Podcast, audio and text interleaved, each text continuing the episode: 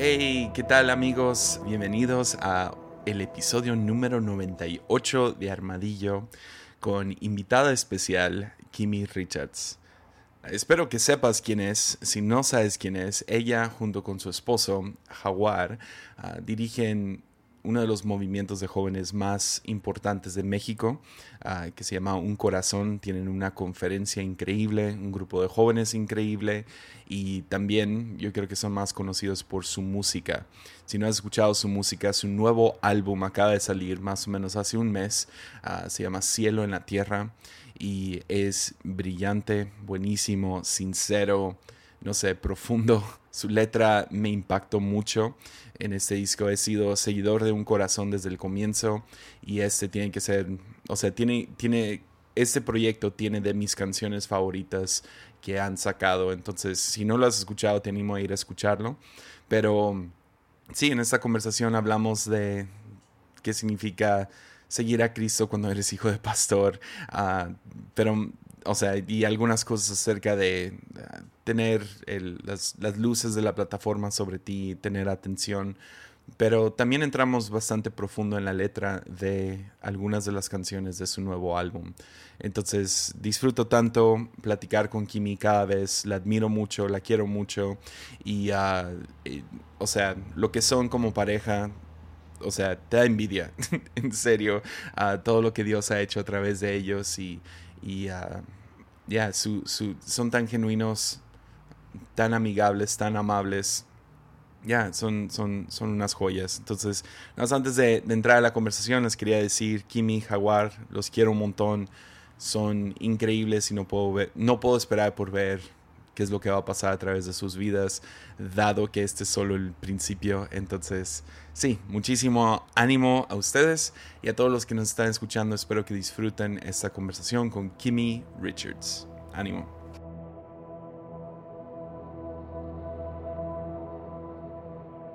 ¿Qué onda, Kimi? ¿Cómo estás? What's up, Jesse? Muy bien, muy bien, todo bien por acá en El Paso, Texas. ¿Cómo está Tepic, Nayarit? Bien, con todo. Andamos con todo. Uh, me equivoqué durísimo. El otro día me estabas echando okay. carrilla, me dijiste que, que, en el podcast tenía puros hombres. Ah, sí. Y, y, y yo dije, no, en Armadillo tengo, tengo más mujeres. Y luego fui just, justo después, me acordé, no, durante esta pandemia he estado grabando un montón de hombres. Y uh, entonces, genuinamente, cuando inicié Armadillo, quería por lo menos que fuera por cada hombre entrevistado que haya una yeah. mujer.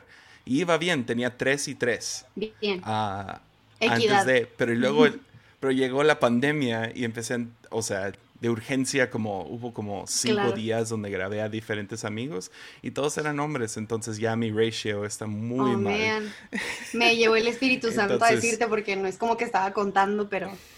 Exacto, Pero gracias por, por, tenerme. Necesitamos su sabiduría. No, no. Pero sí, je, je, quería públicamente pedir perdón. Pero sí. Para nada. A mí me encanta cómo apoyas a la mujer en general, tus tweets de repente que, que te vas así como en un rant. Eh, yo los valoro. Hay, habrá gente que los critica, pero que sepas que yo los valoro. Y es como, yes, Jesse. Deja, dejé de usar Twitter mucho tiempo pero cuando empezaste a tuitear cosas así, me metía nomás para verlos y darles like y, nice. y saborearlos. No, pues sí, 100% a favor de la mujer y estoy muy emocionado por tenerte aquí. Yes. Uh, ha sido una, una de las que más he querido platicar. Me encanta siempre que estamos juntos, hablamos Yeah. de algo profundo. Yeah. Y uh, algo divertido. y, Siempre uh, digo que tú eres sí. mi, mi espíritu animal que no sé ni siquiera Yeah. qué significa, pero suena chido. Ya. Suena bien. Suena bien. Pues, uh, pues quería hablar acerca de, uh, pues en un, en un momento vamos a entrar a, quiero hablar acerca de este increíble proyecto que sacaron hace, Yeah. ya, ¿hace cuánto salió el disco? Estaba tratando de ver. Oh, man. Porque ahora en la pandemia cada mes es como un año. En serio, en serio, estaba dándome cuenta que Sinergia, el disco pasado que sacamos junto con Lid, salió este año también.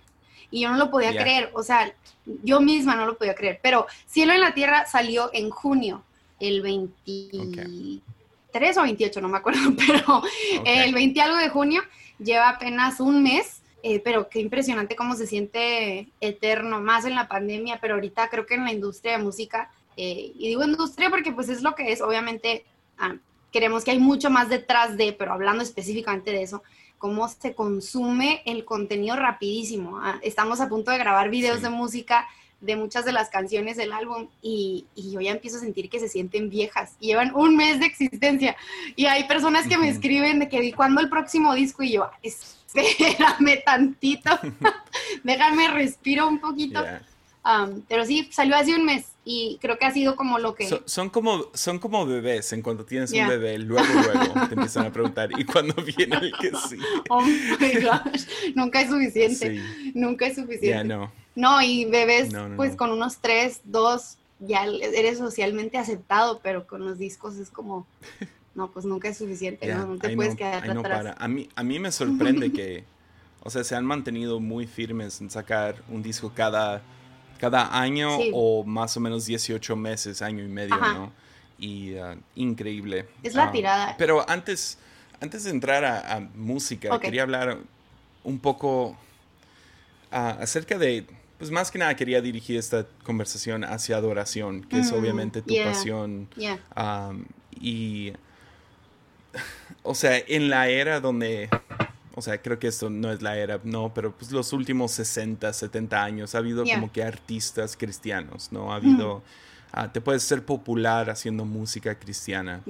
Y, y pues llama la atención a mucha gente que, que viven con cierta cierto disfraz y no se siente genuino cuando está en la plataforma. Mm. Y a pesar de que un corazón, pues sí, son súper estileros y ojalá un día me pudiera vestir la mitad de chido que ustedes uh, o pintarme el cabello, por lo menos una vez sería chidísimo. Es lo que creemos que, es lo que queremos que piensen ustedes, pero en realidad no, no, hay tanta, no hay tanto arte detrás de... Pero lo que, lo que siempre me ha llamado la atención a un corazón, y pues los he estado siguiendo desde su primer disco, es, um, y más específicamente de ti, es lo genuina que eres en, en, cuando estás sobre la plataforma, mm. escuchándote cantar. O sea, aparte de tener increíble talento, escribir buenas canciones, hay, hay algo muy genuino detrás de, cuando, te escucho cantar. Mm. Y uh, eso es raro para gente que creció en la iglesia. Ah. Es raro para gente que, para hijos de pastor. O sea, mi broma siempre es, uh, soy, soy hijo de misioneros, hijos de, hijo de pastor. Y, uh, y todavía amo a Jesús. Y ese es el milagro. y todavía amo a Y, entonces quería, quería nomás empezar con eso como, como base de Mm. ¿Cuál, ¿Cuál fue el momento en tu relación que, que, tu relación con Dios se volvió algo más genuino? ¿Cómo, mm. cómo, ¿Cómo sucedió eso? ¿Qué fue el momento? Creo que para mí, igual, creo que muchos podrían decir lo mismo, pero para mí fue un proceso más que un momento de experiencia con Dios donde no lo conocía, en mi vida era un desastre y tornó así 180 grados de diferencia. En realidad para mí fue un proceso, pero sí venía de una escuela como de mucho legalismo ah, y creo que era lo que conocíamos, o sea, no estoy juzgando a nadie, yo, yo lo creía en ese tiempo, pero como que tienes que hacer para, para merecer, ¿no? Y mi primera experiencia que creo que me entendí a Dios de una manera diferente y lo pude aplicar en mi día a día fue en una conferencia en Passion, no me quiero ir como súper largo, pero fui a una conferencia de Passion donde hablaron acerca de la gracia ah, y, mm. como de una postura completamente diferente a, que no lo puedes merecer, no importa qué hagas, no importa quién seas, no importa tus padres, no importa cómo te has portado. Yo siempre fui como súper bien portada, pero creo que era por temor al infierno, temor a fallarle a Dios. Eh, no, no el temor de Dios el correcto, ¿no? Sino vivía en realidad con miedo de que, de que perdiera mi salvación, de que el Espíritu Santo se fuera de, literal desde bien pequeña. Em, pero creo que cuando entendí la gracia, me, me, deshizo todas esas ideas y también me liberó mucho del peso que, que los hijos de pastor a veces tienen. Ah, me hizo sentir como una del montón, en el mejor del sentido. O sea, Dios murió por absolutamente cada uno de nosotros y no hay nada que podemos hacer para merecer eso. Entonces, lo que sea que venga después es proyecto de la gracia de Dios y con la gracia viene una responsabilidad, ¿no? Entonces, creo que ese fue de los primeros momentos que entendí, tenía como 15 años, yo creo. Se supone que a esa edad no puedes ir a Passion, tienes que tener 18, pero mi papá me metió así, me acuerdo. Y, y a raíz de ahí hubo varios momentos que creo yo como que fueron construyendo eh, lo que sería hoy en día mi relación con Dios, como esos fundamentos, esos momentos donde hay revelación y, ah, y se vuelven pilares, pero ese fue de los primeros. Y, me acuerdo que empecé todavía, yo siempre he tenido un problema como de, como, no sé cuál es la palabra en español, pero en inglés es self-righteousness, como que autojustificación. No en el sentido de que me creo la más justa, pero necesito, como que tengo la necesidad de, de autojustificarme. Y, y sentía como que el, salí de esa iglesia, pero la iglesia no salió de mí, ¿no? Se, seguía como con esa mentalidad de necesito ganarme lo que, uh, lo, lo, que quiero y, y, ganarme la aprobación de Dios. Y siendo hija de pastor, creo que lo agudizó, pero para un ángulo que yo no he escuchado a muchos hijos de pastor sentirse así, no sé. Yo sentía que yo no podía merecer nada porque mis papás me lo habían dado todo. Entonces, cualquier cosa que yo mm. hiciera para agradar a Dios con un corazón genuino, ¿no? De obediencia, sentía que era atribuido a mis padres. Y en la escuela yo, cualquier mérito que hacía era, ah, es porque eres hija de pastor, o cualquier cosa mala que hacía era, y eso que eres hija de pastor. Eh, como que eso siempre fue parte de mi identidad. Entonces fue hasta que tuve varios como encuentros con Dios y me entendí la gracia, pero como a otra magnitud, que siento que pude ser libre de esos, de esos estereotipos y, y genuinamente aterrizando un poquito a lo de como artista cristiano, yo nunca lo quise y no sé si hay magia detrás de eso. O sea, en realidad sí quería cantar, me gustaba cantar y amaba la iglesia, pero es rarísimo porque yo no me envisioné siendo como artista cristiano. O sea, sabía que había la música y había el amor a la iglesia, pero creo que eh, cualquier persona que dice quiero ganarme la vida de artista cristiano, no sé, es, de, es de cuidar mucho tu corazón, pero genuinamente nunca fue algo que yo como elaboré en mi mente y dije quiero, quiero hacer mi vida de esto.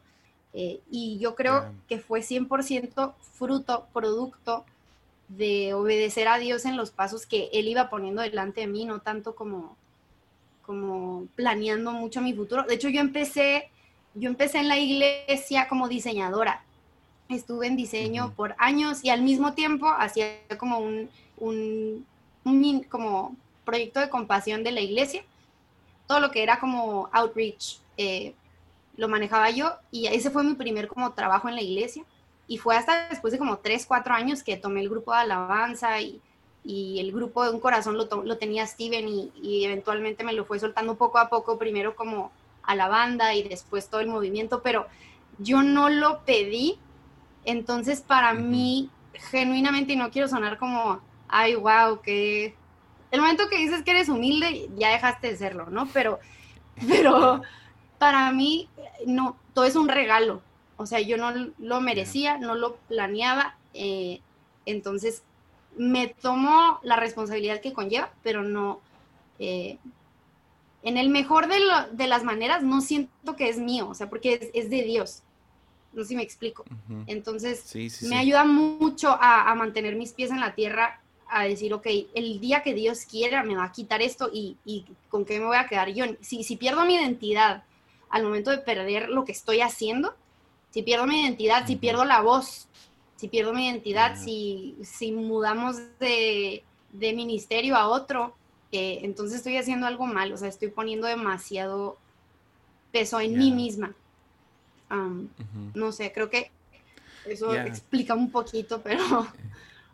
Sí, o sea, creo que una de las cosas más difíciles es, es el el aprender a recibir. Mm, sí, sí, sí, y, creo que es uno de los dilemas que mucha gente pues tiene cuando crece dentro de ciertos ambientes. Mm. Es ese como que, o, sea, no tengo que hacer nada por obtener esto. y luego ves que otra gente que literal no hizo nada, que no lo querían, reciben ya sea perdón, gracia o, a un favor, ¿no? Sobre sus vidas. A cierto, cierto favor en, en ciertas áreas, ¿no? O sea, como, en, como en tu caso, o sea, dirigiendo tanto un grupo de jóvenes como una banda que tienen influencia ya por toda Latinoamérica, pero otra gente pues tienen amistades o tienen conocimiento o tienen dinero y, uh, y aquellos, pues creo que dentro de cada ser humano está el deseo de merecer algo, no de recibir algo, porque hay, hay una humildad, hay una, mejor dicho, hay una humillación mm. en el recibir algo. Sí.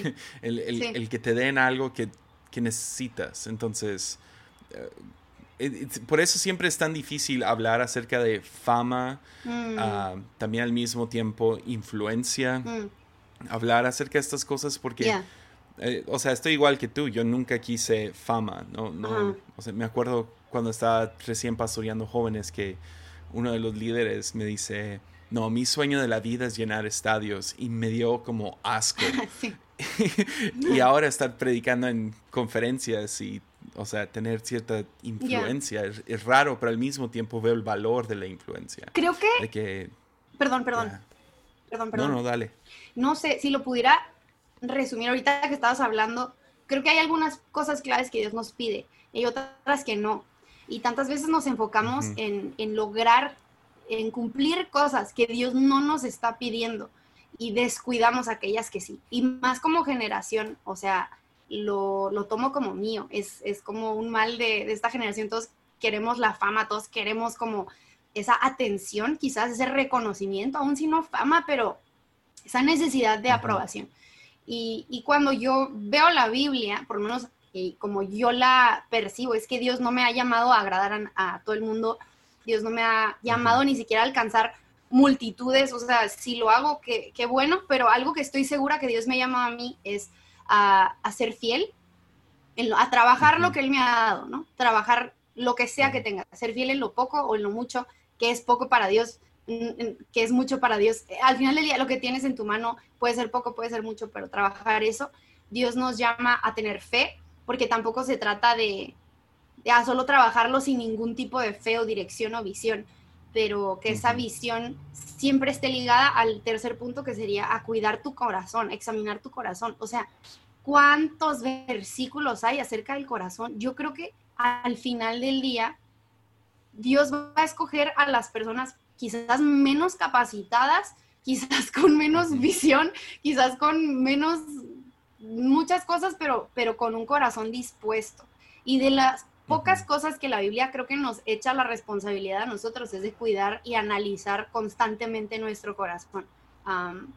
y creo que la única manera de, limpiar nuestro corazón es tiempo con Dios y que Él examine nuestro corazón. Pero para mí ha sido esto y genuinamente es algo que intento tener en mente ante cada decisión grande que viene o pequeña, es eh, por qué estoy haciendo lo que estoy haciendo, cuál es la motivación detrás de la motivación, ir atrás de las capas de cada de cada pequeña cosa. Vamos a hacer un nuevo video de música. ¿Por qué vamos a hacer un nuevo video de música? No, pues porque quiero que la música llegue más lejos.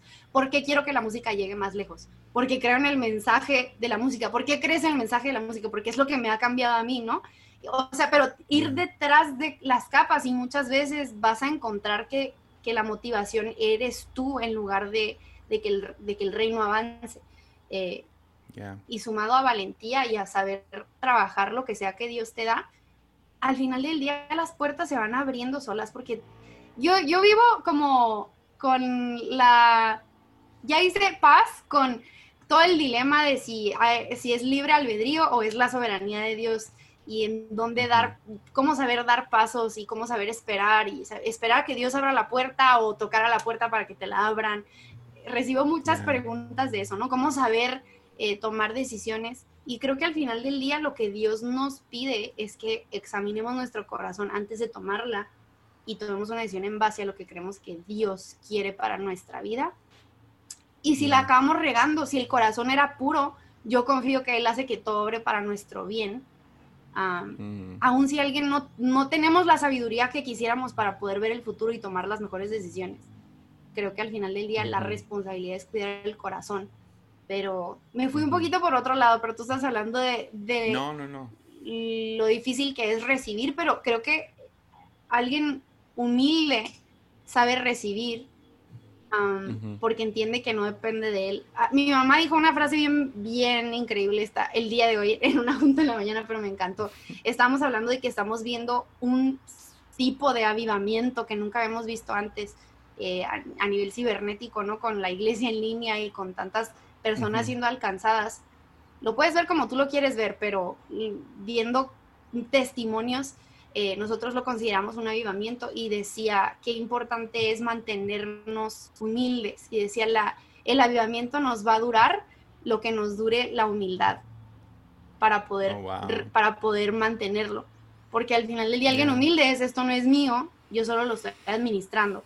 Y no sé, eso es algo que, que intento recordarme a mí misma, aun cuando tengo motivaciones torcidas que todo mundo tenemos pero el decir esto no es mío, Dios mañana me lo puede quitar, ¿qué me quedo? Si me quedo, si me quedo sin nada, estoy, estoy plena en mi relación con Dios, estoy plena en mi llamado, estoy plena en quién soy, no sé. Ya, ya, ah, he, tenido ese pensamiento y ah, me gustaría ver qué piensas de esto. Ah, con, con, con, respecto a, a, a eso de lo que hablas, como mantenerte Pues, o sea, humilde, mantenerte recibiendo, mantenerte atento, mantenerte bien en tu vida privada con Dios y eh, tu relación privada. Ah, vivimos en una cultura de como wow, ¿no? De adrenalina. Del hype. Y, y, en la, y en la iglesia ahí está, está presente. O sea, ves después de cada domingo todo el mundo posteando cosas de su pastor y qué increíble palabra tanto que se ha vuelto casi ruido blanco, ¿no? Porque es tanto. Y, no es, no creo que la respuesta es deja de celebrar a tu pastor, sino lo que yo estoy viendo es que veo vistazos de lo genuino y es a lo que mm. regreso es a, a lo que regreso al principio, que era... ¿Qué andas haciendo, Jesse? Es, mi termo de café. es de como 6 litros. Pero... ¿Qué estaba diciendo? Ah, sí. Uh, que... Es destellos de lo genuino, pero... Pero como vivimos en esta cultura de como adrenalina, wow, lo sorprendente, como, decías hace rato, video tras video. Ah, en, mi, en mi caso es podcast tras podcast, ¿no? Es, sacar, saca, saca, saca y haz, haz, haz. Y, y cómo necesitamos anclas en nuestras vidas. Yeah. O sea, hay, hay, ciertas porque si vivimos de pura adrenalina mm. y... Uh, ¿cuál es? No, me acuerdo cuál es el otro químico muy similar a adrenalina, pero si vivimos siempre llenos de adrenalina. Dopamina es el de la mm. felicidad. sí. Pues, no sé.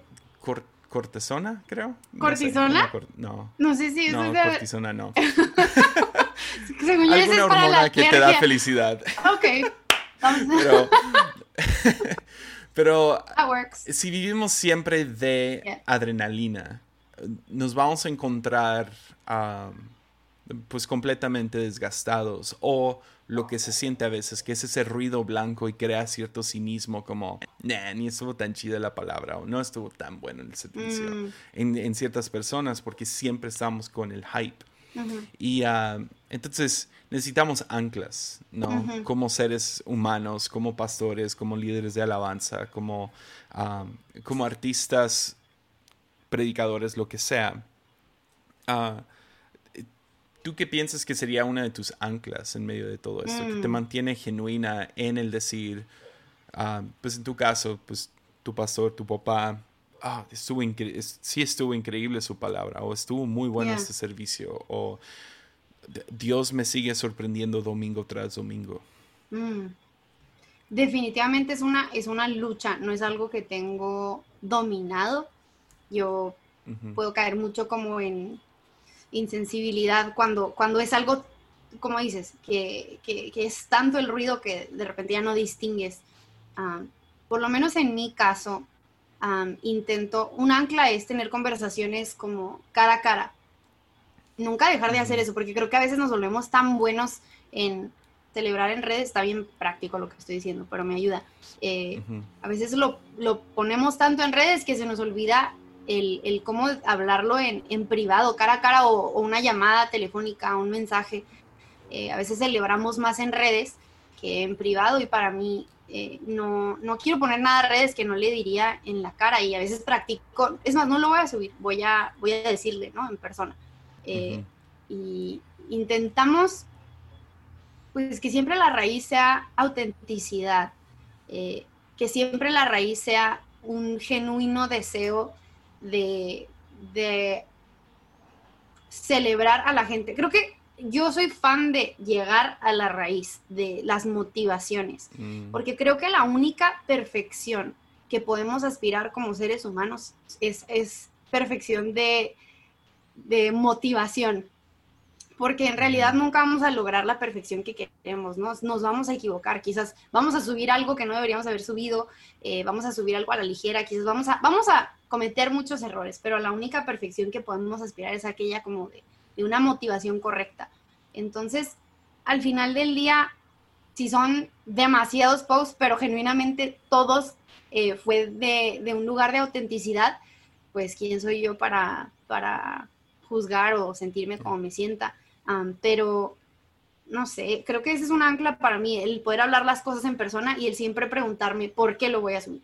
Eh, si siento que lo estoy haciendo para que lo vea y que vea que lo publiqué, pues mejor se lo digo en persona.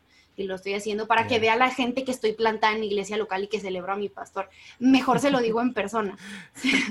Eh, definitivamente cuestionarme y ser muy honesta conmigo misma es algo que intento mucho constantemente practicar, porque si no es bien fácil perder, perder el piso, muy fácil perder lo real y irte a un mundo digital donde, donde tienes amigos, pero en realidad no son tus amigos, ¿no? Donde estás plantado, pero en realidad no estás plantado, donde escuchaste el mensaje, pero en realidad no escuchaste el mensaje. Eh, intento a veces ni siquiera usar mi celular durante los servicios de domingo, lo, lo guardo eh, en pequeñas cosas así, pero al final del día es, cuidar la motivación, corazón. Suena como disco rayado, ¿verdad? Pero um, aplica tantas, tantas áreas.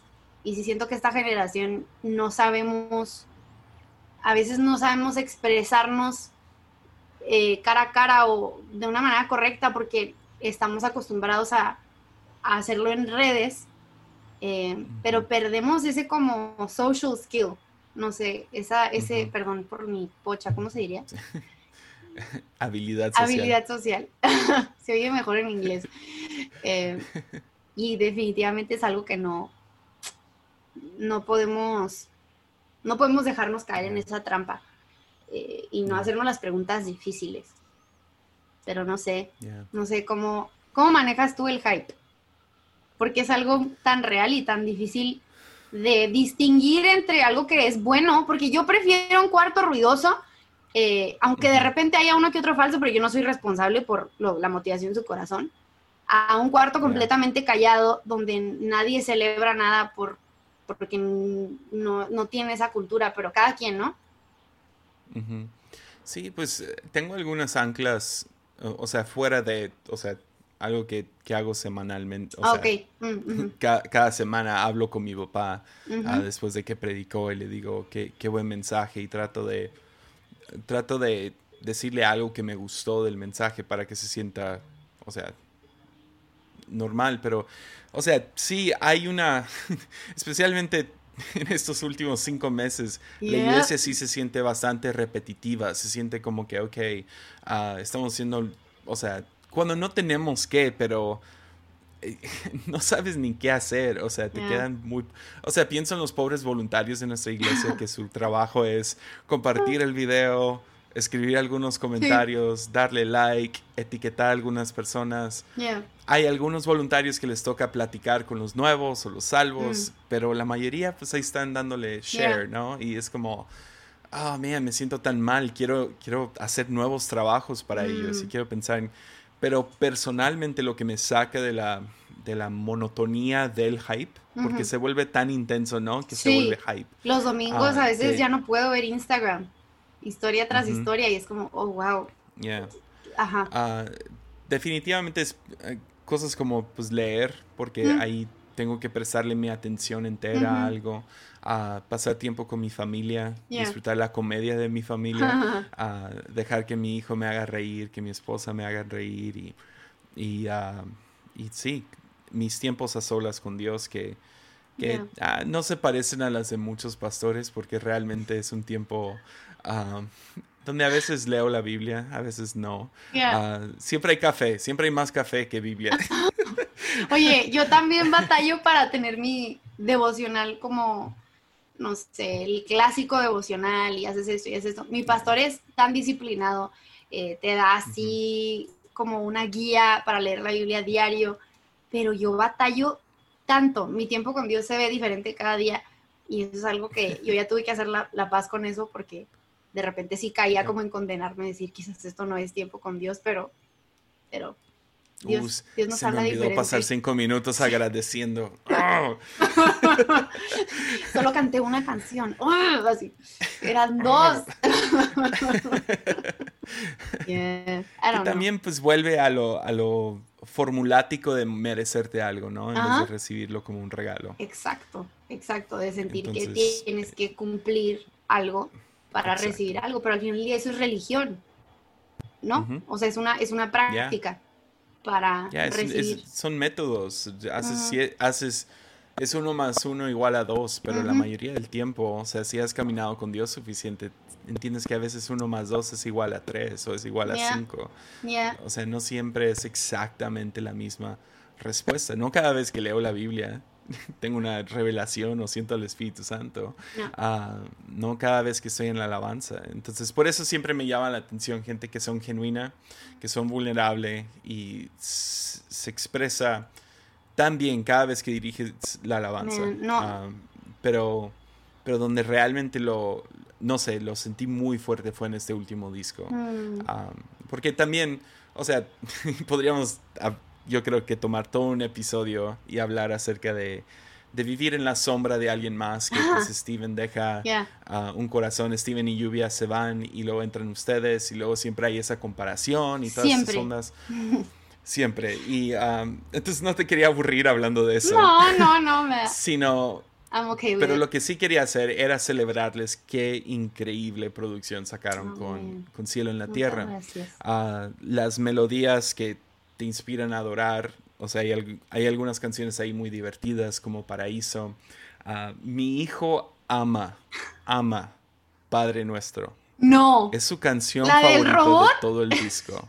La del robot. ama esa canción y claro, ama porque es tu hijo. Claro que le va a gustar esa canción. Pero, pero literal, uh, pues lo hemos tenido en la casa o aquí en la iglesia en tiempos de oración y, cada vez que sale esa canción mi hijo tiene que decir algo como, eh, eh ese es, eh, pues, no la cantas tú, pero siempre que dice, ¿quién canta esta canción? Le decimos, ah, es, es la banda de tu tía Kimi. y siempre responde, ah, mi tía que me aventó al pastel y me hizo llorar. Entonces... ¡Oh, no! ¿Te acuerdas? Yo ya no me acordaba. Todavía se, acuerda. No puede Mi tía que me avienta el pastel. Y me hace llorar. y me hace llorar. La secuencia de cosas está brutal. Oh no. Pero sí. Tiene que perdonarme. No te quería convertir eso.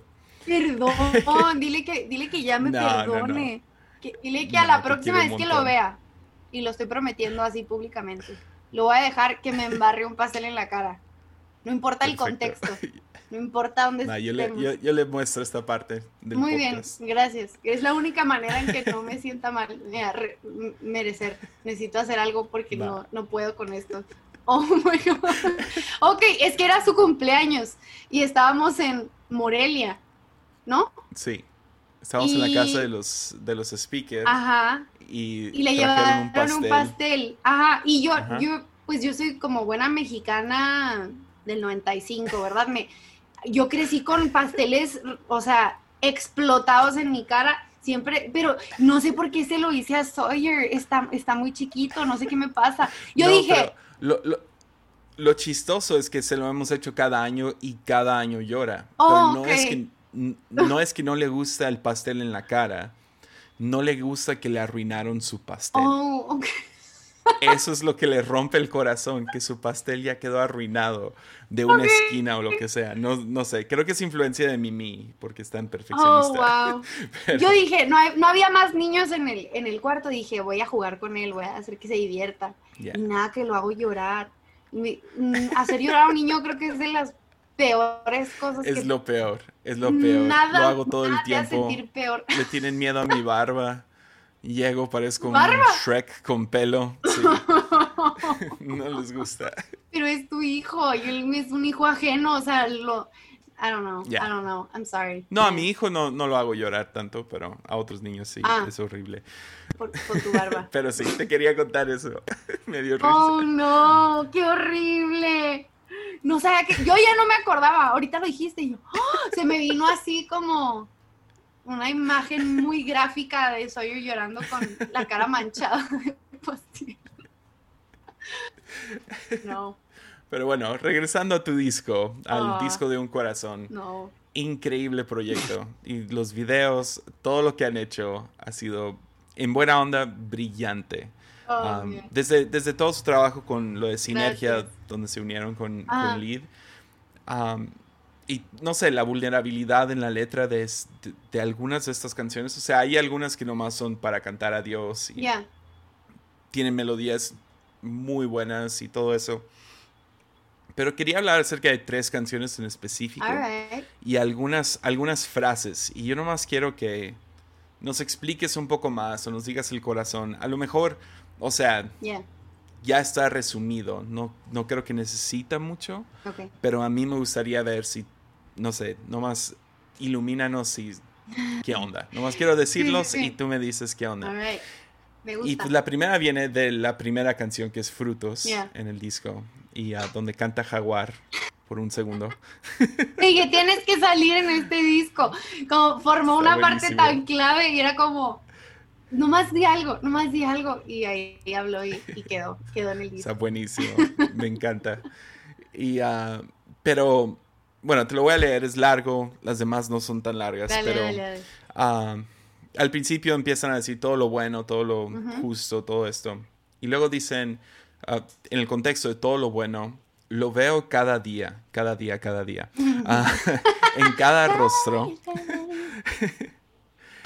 En cada rostro, en cada esquina, no existe ley con- que contradiga.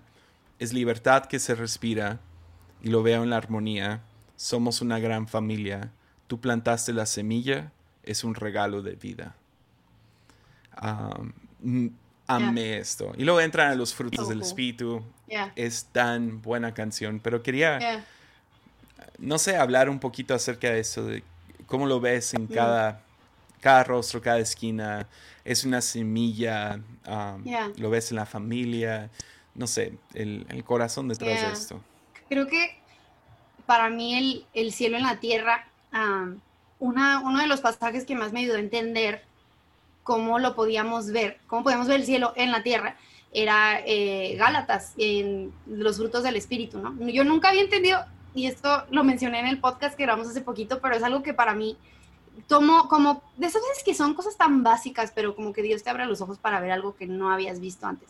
Y esto, el concepto de la lluvia y cómo la lluvia nutre la tierra y ahí brota el fruto. Y es una analogía tan gráfica de cómo cuando el Espíritu Santo mora dentro de nosotros.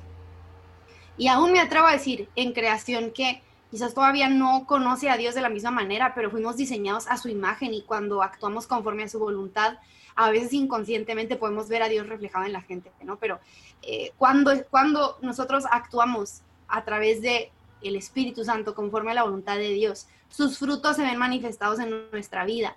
Y son cosas tan cotidianas, pod- podríamos decir, porque suena muy como místico todo lo que acabo de decir, pero gozo, paz, amor, paciencia. O sea, ¿cuántas veces no ejercemos esto en nuestro día a día o gente lo tiene con nosotros? Y estas son, como- son destellos del cielo en la tierra, son destellos de la manera de Dios en nuestra vida. Y, y me, no sé, a mí, a mí me, me encanta el que acaba diciendo, contra tales cosas no hay ley. Y es, es, es, cierto, no hay ley, no hay uh, corriente de pensamiento, no hay, no hay religión que contradiga que gozo, paz, amor, fe, paciencia, bondad, todas, ni me las sé, todas así de memoria, pero no hay fuerza en la naturaleza humana que contradiga que esto es algo que queremos ver en nuestras vidas, ¿no? Eh, y creo que al entender que podemos actuar en base a estos frutos del Espíritu, y no hay ley que contradiga esto, no hay nada, es una libertad que, que se respira. creo que nos da una libertad de ser quienes Dios nos llamó para ser. Está muy profundo esto, pero genuinamente era mi como train of thought. Yeah. Um, Y luego quería poner como algunas palabras muy simples, ¿no? Como en cada rostro, en cada esquina, somos una gran familia. Eh, como estas son, son lugares en donde podemos verlo, o sea, no, no tenemos que irnos a, a, lo más místico o no tenemos que estar en la iglesia, o sea, literal en cada rostro podemos ver a Dios reflejado en cada persona si decidimos ver a, través, a través de ojos de fe. Yo creo que por mucho tiempo quería, estaba persiguiendo a Dios a través de una experiencia, quería como sentir a Dios, quería quería asegurarme que él estaba conmigo, pero la manera de asegurarme era a través de una experiencia, como un sentimiento, un escalofrío. Y cuando entendí que yo podía ver a Dios en la creación, podía ver a Dios a través de la gente, sació un área de mi vida que, yo estuve muy, muy frustrada por muchos años, porque sentía que Dios no se, no se manifestaba en mi vida ah, de la manera en que quería. Eh, y era simplemente que yo no estaba viendo que Dios estaba a, todo mi alrededor, si yo decidía verlo de esa manera, ¿no? Y quizás habrá gente que sea más, uh, ¿cómo se dice? No sé, que no lo crean de la misma manera, que sean un poco más insensibles, que sean un poco más como con falta de fe, no sé cómo se dice, se me olvidó, pero, eh, pero creo que no hay nadie que puede contradecir que eso es lo que el mundo necesita y tú y yo sabemos que es el Espíritu Santo en nosotros actuando conforme al reino, pero me gustaba usar palabras como, como de niño chiquito. Obvio, no, no, no 100%, pero la melodía se me hacía como una melodía de escuela dominical. Eh, y quería que se sintiera como muy inocente, muy puro y, muy feliz porque creo que no, eso es, eso es, el, eso es lo que Dios quiere que seamos, esperanza y... Um, I don't know. Eso es más o menos lo que... Escribí esos dos versos que, leíste en cinco minutos. Teníamos el coro. Está muy bueno. teníamos el coro, pero no teníamos los versos y, nadie me creía que esta podía ser una canción buena. Kevin sí, mi hermano Kevin sí, él me ayudó como con el pianito del principio, pero me acuerdo que varios ahí en el, en el como el retiro para escribir me decían, es que está muy rara, está como, ah, no sé si funciona, es que necesitamos escuchar versos como para ver si, y fue como, ok, aguántenme. Y me acuerdo que me puse a escribir basado en, en, Gálatas. Y ya que escuchaban los versos, ya me los gané. Y, y ahí escribimos todo lo demás. Pero ya, esa canción me fascina. Y es muy profunda para mí. Muy bueno. Ya. Ya. Eh, eh, hay, un, hay un concepto de, de, de, de, Éxodo 3 con la zarza que está ardiendo. Mm. De. La, la, pregunta es, ¿no? que lo que le atrajo a Moisés a, la zarza que estaba ardiendo no era el hecho de que estaba ardiendo, sino que no se consume. Mm. Entonces la pregunta es cuánto tiempo tienes que estar mirando una zarza que está ardiendo antes de darte cuenta que, no, mm. que no se consume. Y es cuando le prestas atención a algo que a lo mejor es muy ordinario, que en el desierto de Sinaí, por 40 años, habrías visto dos, tres incendios antes pero esta vez se detiene y observa, y observa con cierto cuidado Moisés, mm. tanto que ve que hay algo sobrenatural sucediendo en lo común, ¿no? Y entonces mucho es como, no sé, pienso en fotógrafos, y como fotógrafos tienen cierto ojo, eh, van caminando por la calle y, y ven, ah, esta puerta, la cual miles de personas pasan cada día viendo mm. esta puerta y no se detienen pero cuando ves la fotografía de esa puerta dices, oh, este fotógrafo ve el mundo eh, de otra manera. Y no sé, me gustó mucho porque habló hacia eso, ¿no? Es como que Totalmente. tienes ojos para ver lo que lo que porque luego la pregunta es, ¿será que será que todas las que todas las zarzas están ardiendo con la gloria de Dios? Mm. Que, que cada conversación Dios está presente, que en cada minuto, en cada lugar, que, que realmente Dios es omnipresente. No sé, ¿creemos eso? Ya, Podría. Creo que es nuestro trabajo eh, buscarlo y, buscar esos destellos. Para mí, usé la palabra semilla, tú plantaste la semilla porque creo que es nuestro trabajo regarla de cierta manera. O sea, Él nos ha dado lo que se necesita para vivir esta vida asombrados. Y me encanta el, pasaje que habla de que el reino de los cielos es, como para los niños, ¿no? De los niños del reino de los cielos. A mí siempre me ha intrigado porque yo no, no me considero alguien súper pensante ni alguien que lee muchísimo, pero genuinamente hay mucha profundidad en mi cerebro a un nivel donde a veces no es saludable.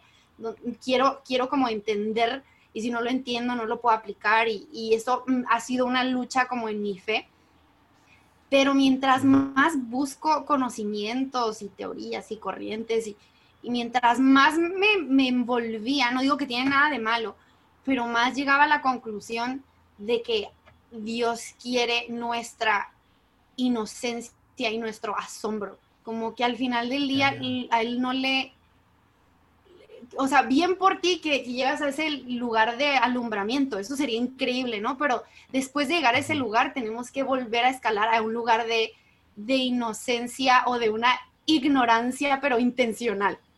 De decir, ok, ya llegué a un tope donde yo ya no puedo resolver esto con lógica.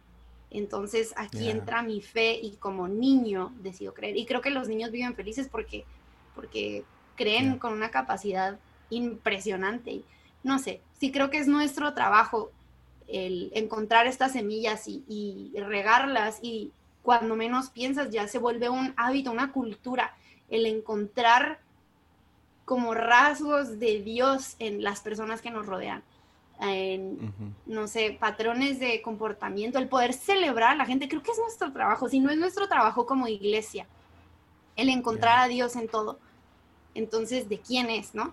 porque muchos ven esta postura y quizás lo llamarían como un positivismo excesivo, ignorancia, qué sé yo, pero, pero creo que si es consciente de saber, es que es mi trabajo como hijo de Dios, el encontrar y celebrar ah, estos destellos del cielo en la tierra. No se pense mal con mal, ¿no? Entonces es algo a lo que yo quiero dedicarme. Y yo soy alguien, vaya que batallo con negativismo, ¿eh? O sea, pero creo que es como I'm preaching to myself. Yo me estoy de que ayudando a, a ver la, la, vida de una manera diferente y vivir asombrado como niño. Yeah. I love it. Muy bueno. Muy bueno. Qué chido.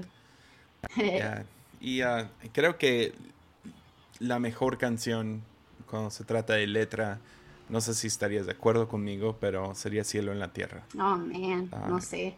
Man, esta canción que, que, animaría a todos nomás ir a escuchar esta canción Cielo en la Tierra, del álbum Cielo en la Tierra.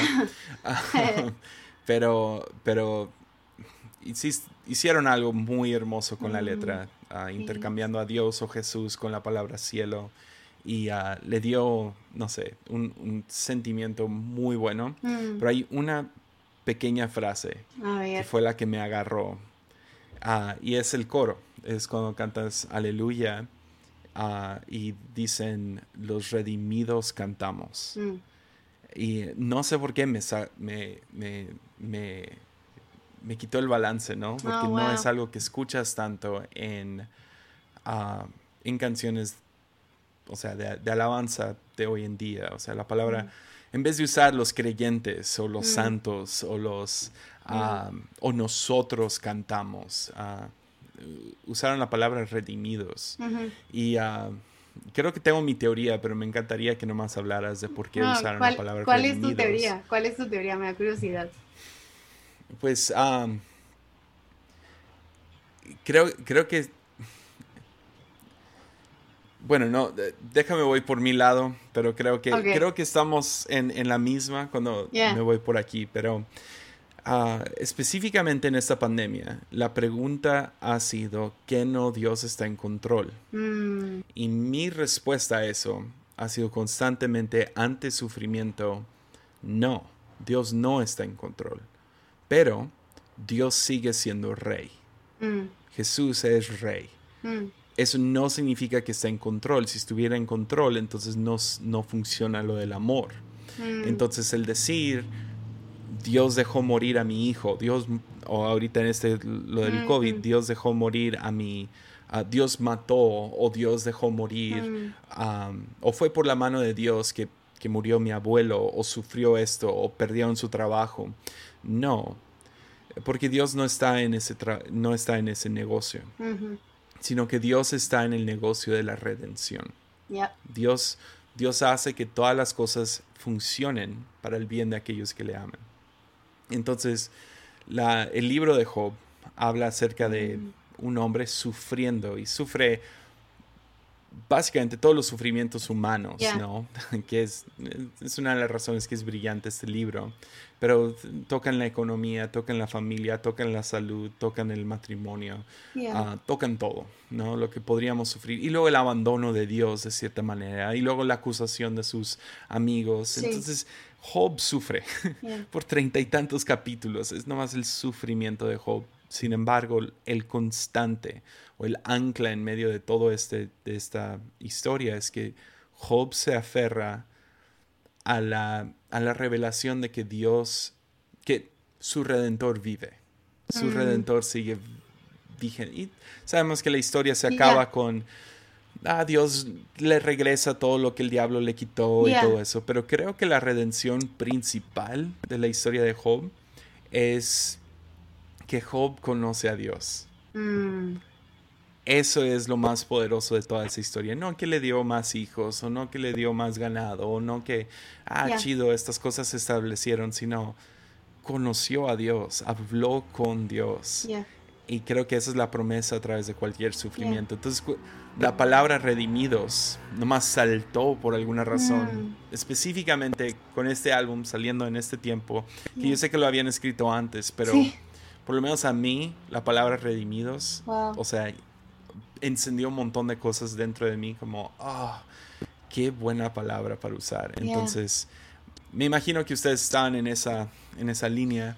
Sí, Ah. sí, la verdad. De hecho, ese coro lo escribí, yo lo escribí hace como un año, eh, no era parte de la misma canción, eh, pero la canción que iba, que tenía para ese coro hace mucho tiempo era una canción que se llamaba Vía Dolorosa y hablaba sobre la cruz específicamente y todo. Era como una descripción muy, muy, muy desmenuzada de, de la cruz y lo que sucede y quizás en algún punto salga, pero eh, tenía este coro, aleluya, los redimidos cantamos y luego tenía otra cosa.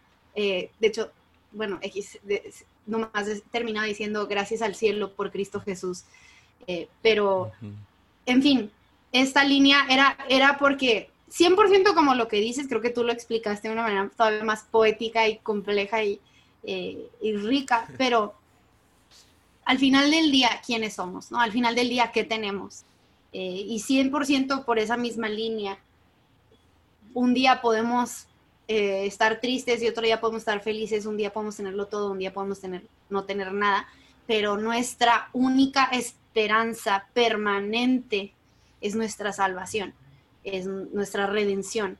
Y, creo que eso es al final del día lo que, la razón por la que adoramos, no adoramos por, por ninguna otra cosa, no adoramos por el favor de Dios, no adoramos por, eh, por sus bendiciones. O sea, obviamente le damos gracias a Dios y lo adoramos por eso, pero al final del día, si no tuviéramos nada, eh, tendríamos la redención y la salvación por Cristo Jesús. Entonces, ah, eso es algo, eh, 100% iba por esa línea. Y cuando empezamos a escribir Cielo en la Tierra, estábamos en un, me acuerdo, estábamos en un como retiro de jóvenes, ni siquiera era un retiro de escritura, pero nos quedamos unos dos días extra, intentamos escribir por mucho, mucho tiempo y, como que no salía naturalmente, las, no estaba fluyendo. Entonces nos regresamos al cuarto y nos pusimos a platicar. eh, y yo no escribo sola nunca, yo casi siempre escribo con gente. Ah, me ayuda mucho, mucho, soy mucho más productiva. Pero esta vez mm, como que no sé, fue, yo siento que fue así un epifanía, así una, un momento donde, donde Dios quería eh, hablar algo a través de, de, de, nosotros. Entonces, literalmente me alejé de todos, me acuerdo, me fui en el carro, me fui a una cabaña, así que estaba sola, que sabía que estaba vacía y tenía un piano. Y ha sido un momento de película. Y escribí tres de los cuatro versos, no sé cuántos tiene, eh, de un jalón, oh, así, ¡chan! Em, y, cuando vienen momentos así, es, es, que estoy bien consciente de que no es algo que yo produzco, que yo no puedo producir, porque yo antes no escribía así. Eh, y, fue como si algo se hubiera desbloqueado para un propósito, para este tiempo. Entonces, mm, en lo más mínimo me jacto porque, como digo, Dios me lo puede quitar mañana y, ya. Él quería que esas palabras se escribieran, usar a quien, a quien usara. Eh, pero sí fueron así casi de principio a fin en una sola sentada y no le teníamos coro y después fue como este coro queda perfecto con esta canción. el puente salió después, pero, pero esta fue de esas canciones como donde todo se acomoda y no fue difícil, fue rápido, fue como mantequilla, ah, porque creo que 100% Dios la inspiró y era, queríamos que fuera una historia de la, de la creación. Me encantan las historias, me encantan las canciones que son como la historia completa en una sola canción.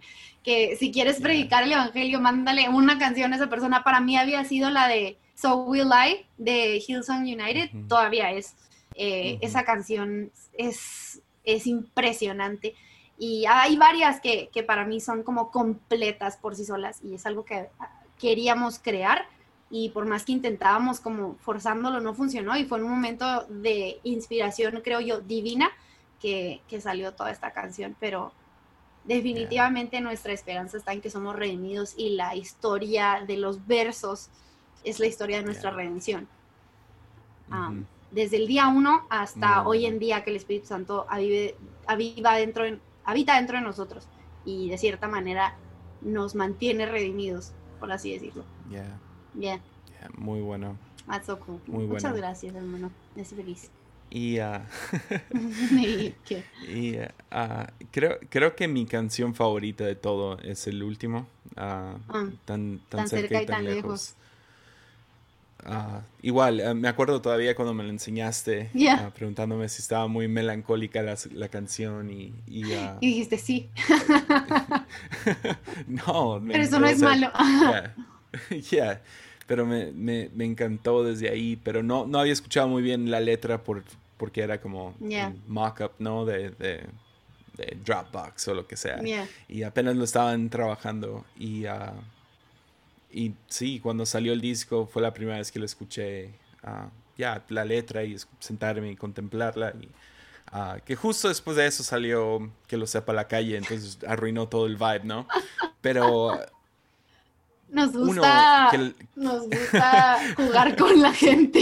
Sí. No, me encantó, pero, sí me sacó todo de mi vibe. Ah. uno, qué increíble idea terminar con tu papá. Yeah. O sea, dando un pequeño mensaje al final. Mm. Y ahorita lo puedo leer, lo tengo aquí escrito, pero mm. ah, la frase que me gusta mucho de tan cerca, tan lejos, ah, pues es, es un poco del coro y un poco del verso pero es, ah, nos regalas ver destellos, todo vuelve a, tu diseño, tan mm. cerca y tan lejos de llegar, tan cerca y tan lejos del hogar. Y ah, me encantó ese, primeramente el concepto de destellos, mm.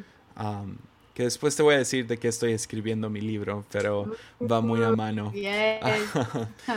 pero ah, luego la idea de todo vuelve a tu diseño mm. y no sé si pudieras hablar un poquito más de eso y, la idea de tan cerca, tan lejos de, llegar y del hogar. Ya, creo que ah, todo el concepto de, cielo en la tierra era no como cambiar teológicamente la, manera de ver el cielo, pero, pero creemos que la manera en que ves el cielo afecta cómo vives tu vida el día de hoy, ¿no? Entonces, ¿qué pasaría si viéramos el cielo? Como una propuesta, es una manera de pensar, más que para definir qué es lo que va a suceder cuando muramos, pero cómo afectaría nuestra vida el día de hoy. Si viéramos el cielo no como un lugar al que Dios nos va a llevar y esta tierra se va a pudrir y explotar y qué sé yo, sino que el cielo fuera a descender y, esta tierra volviera a su diseño original, ¿no? Que al Edén, cuando, donde todo era el diseño divino. Entonces lo que estás diciendo es que no crees en el rapto. ¿Mandé? Se trabó justo en ese momento, no sé. Ah, entonces, entonces lo que estás diciendo es que no crees en el rapto. No estoy diciendo eso, porque no, no, no. Mi, pastor me dijo eso como, ni se te ocurra decir con todo el concepto. No estoy diciendo eso porque es bíblico. Ah, no sé cómo es, no sé cómo será el rapto. Ah, creo que quizás va a ser muy diferente a como nos lo imaginamos no me atrevo a decir, no me tientes, no me tientes, Jetsenia. No, no me atrevo. sigamos, sigamos sometidos a nuestros pastores y digamos. Totalmente. No comment. No, comment. No comment. No, mira, no, no, me atrevo, no me atrevo ni siquiera a compartir mis opiniones respecto a eso porque yo no sé, o sea, en realidad no sé, eh, no estoy intentando como proponer una manera teológica de pensar, sino ¿qué pasaría si pensamos de esta manera? ¿Cómo viviríamos nuestra vida el día de hoy? ¿No? Eh, independientemente de cómo va a suceder, cómo vaya a suceder, porque Apocalipsis es tan ambiguo y, metafórico que creo que algunos nos tomamos ciertas cosas muy literales, pero ¿qué pasaría? Solo qué pasaría, cómo afectaría nuestra vida diaria si pensáramos en que el reino de los cielos va a descender en lugar de que nosotros nos vamos a ir. ¿Cómo afectaría eso nuestra vida diaria? ¿Cómo cuidaríamos más el planeta, hasta lo va a llevar a ese lugar, ¿no? ¿Cómo amaríamos más a las personas que nos rodean? ¿Cómo buscaríamos, cómo creeríamos en la gente? Creo que por mucho tiempo la idea del rapto, no estoy atacando el rapto, pero la idea del rapto de que nos vamos a ir y unos se van a quedar y los... Ah, tú sabes, pues los ah, predestinados nos puede llevar, no digo que eso sea malo en sí, pero ese pensamiento en extremo nos puede llevar a un cristianismo muy egoísta y a un cristianismo muy pasivo porque todo ya está predeterminado, escogido. entonces, ¿qué papel jugamos nosotros, no? Y, no estamos de nuevo proponiendo una nueva, una nueva corriente o pensamiento, pero... pero... el extremo de ese pensamiento es, ah, ya me o sea, si me voy a ir, yo no tengo que arreglar nada de aquí. Exacto, exacto. Es escapismo, ¿no? Y entonces, entonces nos roba de la responsabilidad de traer el cielo aquí. Exacto. De ser reino aquí. De traer paz aquí. De, dar nuestras vidas hacia mejorar la vida de otros en este tiempo. Ya nos quita el propósito. Nos encerramos en una iglesia y oramos por el fin del mundo. Exacto. Y, ah, y eso no es una no es una posición sana. O sea, vemos que la iglesia se detiene, o sea, en cuanto Jesús es, asciende al cielo, la primera iglesia ahí está, que son los discípulos, ¿no? Mirando el cielo, esperando su regreso. Mm. Y llegan unos ángeles y dicen, ¿qué están haciendo? Mm. ¿Qué están haciendo? ¿Qué están esperando? Mm. vayan, vayan y apliquen lo que Jesús les acaba de enseñar, que andan mirando el cielo, esperando a que regrese. Entonces, igual, yo, yo tampoco, ah, por si está escuchando uh, el pastor Marcos en este momento, tampoco lo estoy proponiendo. Pero no, no, no, no, ah, irnos a, ese a ese extremo sí puede ser muy dañino para la iglesia porque nos roba de nuestra responsabilidad y de la hermosura de lo que es ser una iglesia que es reino mm. aquí en la tierra. De ver el reino establecido, de en realidad creer que podemos ver el, reino en nuestras vidas, en, la gente que nos rodea, en nuestras ciudades. Para mí me quita la, ambición saludable, me quita el, propósito ah, y el deseo de una vida mejor. No una vida mejor como comodidad o qué sé yo, o sea, sino una vida conforme al reino. Ah, me quita tantas cosas esa manera de pensar. Entonces, para nosotros era, ¿qué pasa si proponemos el cómo viviríamos nuestra vida si tuviéramos esta manera de pensar. Ah, y para mí sí refleja una vida más responsable en todos los aspectos, no solo hacia los humanos, pero hacia nuestro planeta, hacia nosotros mismos. Ah, para mí me, revoluciona mucho la manera de pensar. Entonces, queríamos, queríamos expresar eso en una canción, un poquito como la confusión de Apocalipsis de los últimos tiempos y no saber en realidad qué es lo que está sucediendo, por más que creemos que sabemos al final del día comienza la canción diciendo tantas cosas no comprendo, o sea, estoy ubicándome en, el, en la ecuación y entiendo que no lo sé, pero al final del día no necesito saberlo todo eh, mientras, mientras, mientras te tenga a ti, ¿no? Y, justamente esa frase que dices, no, nos regalas ver destellos, para, para mí sí es eh, algo muy profundo. Creo que hay espacios, eh, hay un libro que habla de esto, pero creo que en momentos que estamos, en, ya sea en la iglesia o en conversaciones con amigos, en la mesa, conversando con familia, hay estos momentos donde hay un, hay un autor, no sé quién es, pero que llama que son como espacios delgados entre el cielo y la tierra, eh, donde casi se pueden tocar. Em, donde hay esos momentos donde te hacen sentir eterno, te hacen sentir como que esto no es humano, ¿no? Como la Santa Cena, como tiempos de adoración, como momentos con tu familia. Y, y, para mí es como, son destellos del diseño original de Dios, ¿no? Antes de la caída, del pecado, del egoísmo, todo. Y, y, creo que el cielo se va a parecer un poco más a eso de lo que pensamos, ¿no?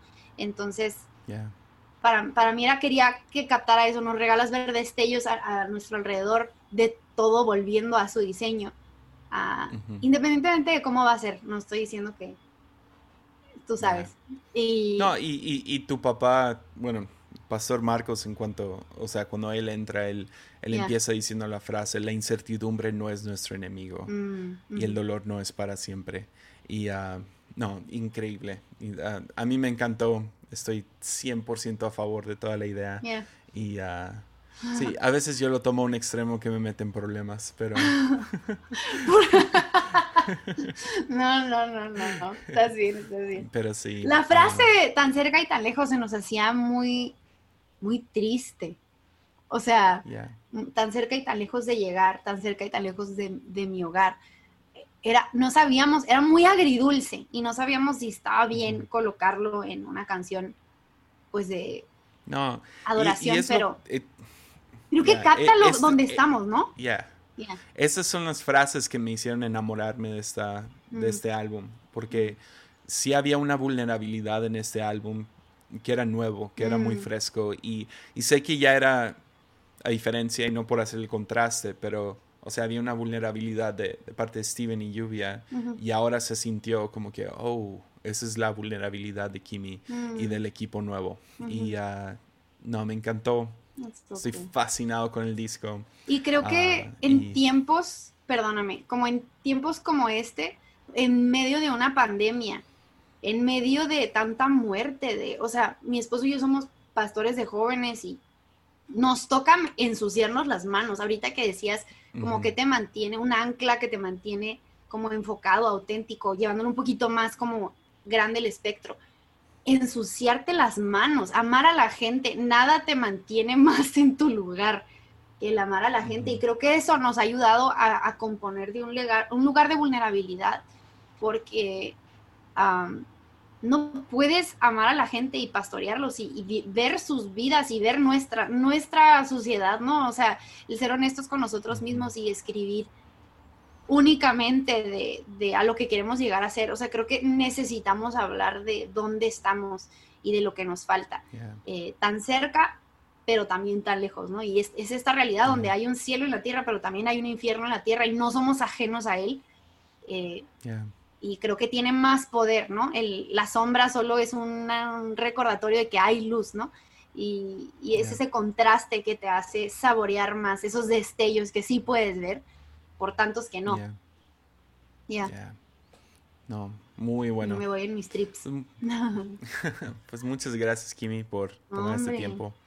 Espero que pronto te pueda tener de nuevo. Yes, dude. Y podamos platicar más más cosas interesantes. Nos, quedamos a medias, ahí teníamos otras cosillas, ¿no? Pero luego me tienes que volver a invitar, te faltan cuatro mujeres para emparejar, entonces puedo ser una de las otras cuatro y ya, mira, te ahorras. no te creas. perfecto. Pues muchísimas gracias, amo el álbum, amo todo lo que hacen, amo tanto a tu esposo y a que tampoco lo he tenido en armadillo, tengo que tener a Jaguar. Está ofendido, ¿eh? Oye, no. te quería decir, te quería decir algo, punto de aparte, pero di lo que ibas a decir de Jaguar. Es que está ofendido porque al nomás lo tienes en lunes y no en armadillo. sí. Y es que le dije, te tengo el lunes porque allá son puras tontadas. Y voy a tener a Kimi acá porque es más profundo. Pues sí, es que, no, o sea, intento, pero luego al momento de hablar, si tengo dos horas lo puedo escribir en papel, pero si me preguntas así, en el momento a veces eh, así hablo, ¿no? Cerebro de... Ay, no, no. Oye, te iba a decir que mucho del concepto de cielo en la Tierra, y lo mencionamos en nuestro podcast, pero fue a raíz de una conversación que tuvimos contigo, que si la hablo así como en, en súper detalle, creo que gente se puede enojar porque de verdad ahí proponemos algunas cosas medio tremenduquis, pero teológicas, ¿no? Pero, pero a raíz de esa conversación eh, que estábamos platicando y estábamos comiendo y llevamos mucho tiempo así disfrutando la conversación y tú dijiste, creo que el cielo y la tierra se, se parece a esto. Y en Jaguar y en mí despertó así un, fue un clic y llevamos días orando. Eh, por Dios, ¿qué es lo que quieres que hablemos en el siguiente año y nos sumerjamos? Y todo es como diferentes maneras de decir lo mismo, ¿no? Pero fue gracias a ti que todo, todo comenzó, Dios te usó para eso, así que muchas gracias a ti, gracias por ah. tenerme en Armadillo, es un sueño. So cool, so cool. Pues mi little, little sister, la tía de Sawyer que lo hace llorar. que le embarra el pastel y lo hace llorar. Oh no, qué horrible que esa es mi reputación pues. con él. No, dile que soy la que canta la del robot, aunque no la canto yo, pero. Va, pues muchas gracias y ánimo gente, nos vemos a la próxima semana. No sé si tú quieres terminar diciendo la palabra que se debe decir al final de Armadillo, Kimi. Ánimo. ¿No?